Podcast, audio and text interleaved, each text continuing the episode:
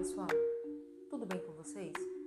Meu nome é Kellen Advíncula e hoje eu vou fazer o resumo do capítulo 3 da segunda sessão né, do segundo livro de Cristianismo Puro e Simples, o capítulo Alternativa Chocante. Confere aí.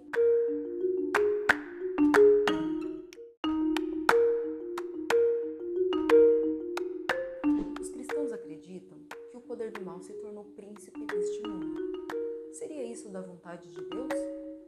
Se sim, ele não é tão bom como a gente pensa. Então, não, não é da vontade dele. E isso é possível por conta do livre-arbítrio, que, embora possibilite a existência do mal, também é a única coisa que possibilita a existência do amor, da bondade, da alegria. Agora, se Deus que criou tudo e sabe de tudo é, entende que vale a pena né, passar por tudo isso para haver amor, alegria, bondade, quem somos nós para dizer o contrário? Quanto mais evoluída for a matéria de uma criatura, melhor ela se torna se tomar o caminho do bem e pior ela se torna se tomar o caminho do mal. E foi isso que aconteceu com Satanás e com os homens. E o que aconteceu? Satanás propôs no seu coração ser como Deus e ofereceu isso aos homens.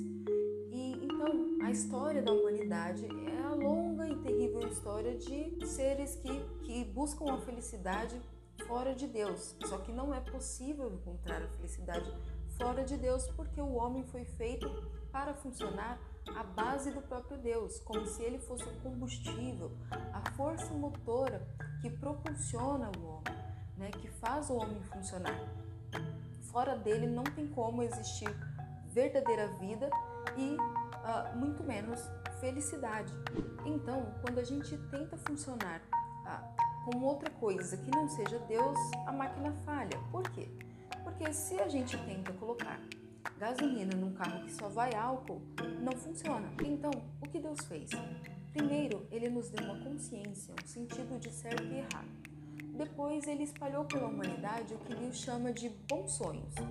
O que seriam esses bons sonhos? Nas religiões gentias pelo mundo, existem esse, existe esse conceito de um Deus que morre e volta à vida, e com a sua volta à vida, de alguma forma, ele confere vida aos seres humanos. Eu já cheguei a falar disso ah, em um episódio anterior. Existe um livro chamado Fator Melquisedeque que reúne muitos desses relatos dessas religiões ao redor do mundo que tem essas concepções né, de Deus muito parecidas com a do cristianismo. Vale muito a pena a leitura. Terceiro, Deus selecionou um povo e para mostrar para ele que tipo de Deus ele é e que ele exige uma conduta correta. Então, da descendência desse povo surge um homem que dizia ser Deus e que perdoava pecados, pecados que não haviam sido cometidos contra ele a não ser que ele fosse o maior ofendido da história. E ele é mesmo, pois o amor dele, a bondade dele foi ferida por essas maldades. Algumas pessoas dizem que esse homem ah, é, na verdade, um grande mestre. E só isso. Só que imagina você se na nossa época chegasse alguém dizendo ser Deus e perdoando pecados. A gente diria que ele é meio lelé da cuca ou o diabo em pessoa, ou exatamente quem ele diz que é.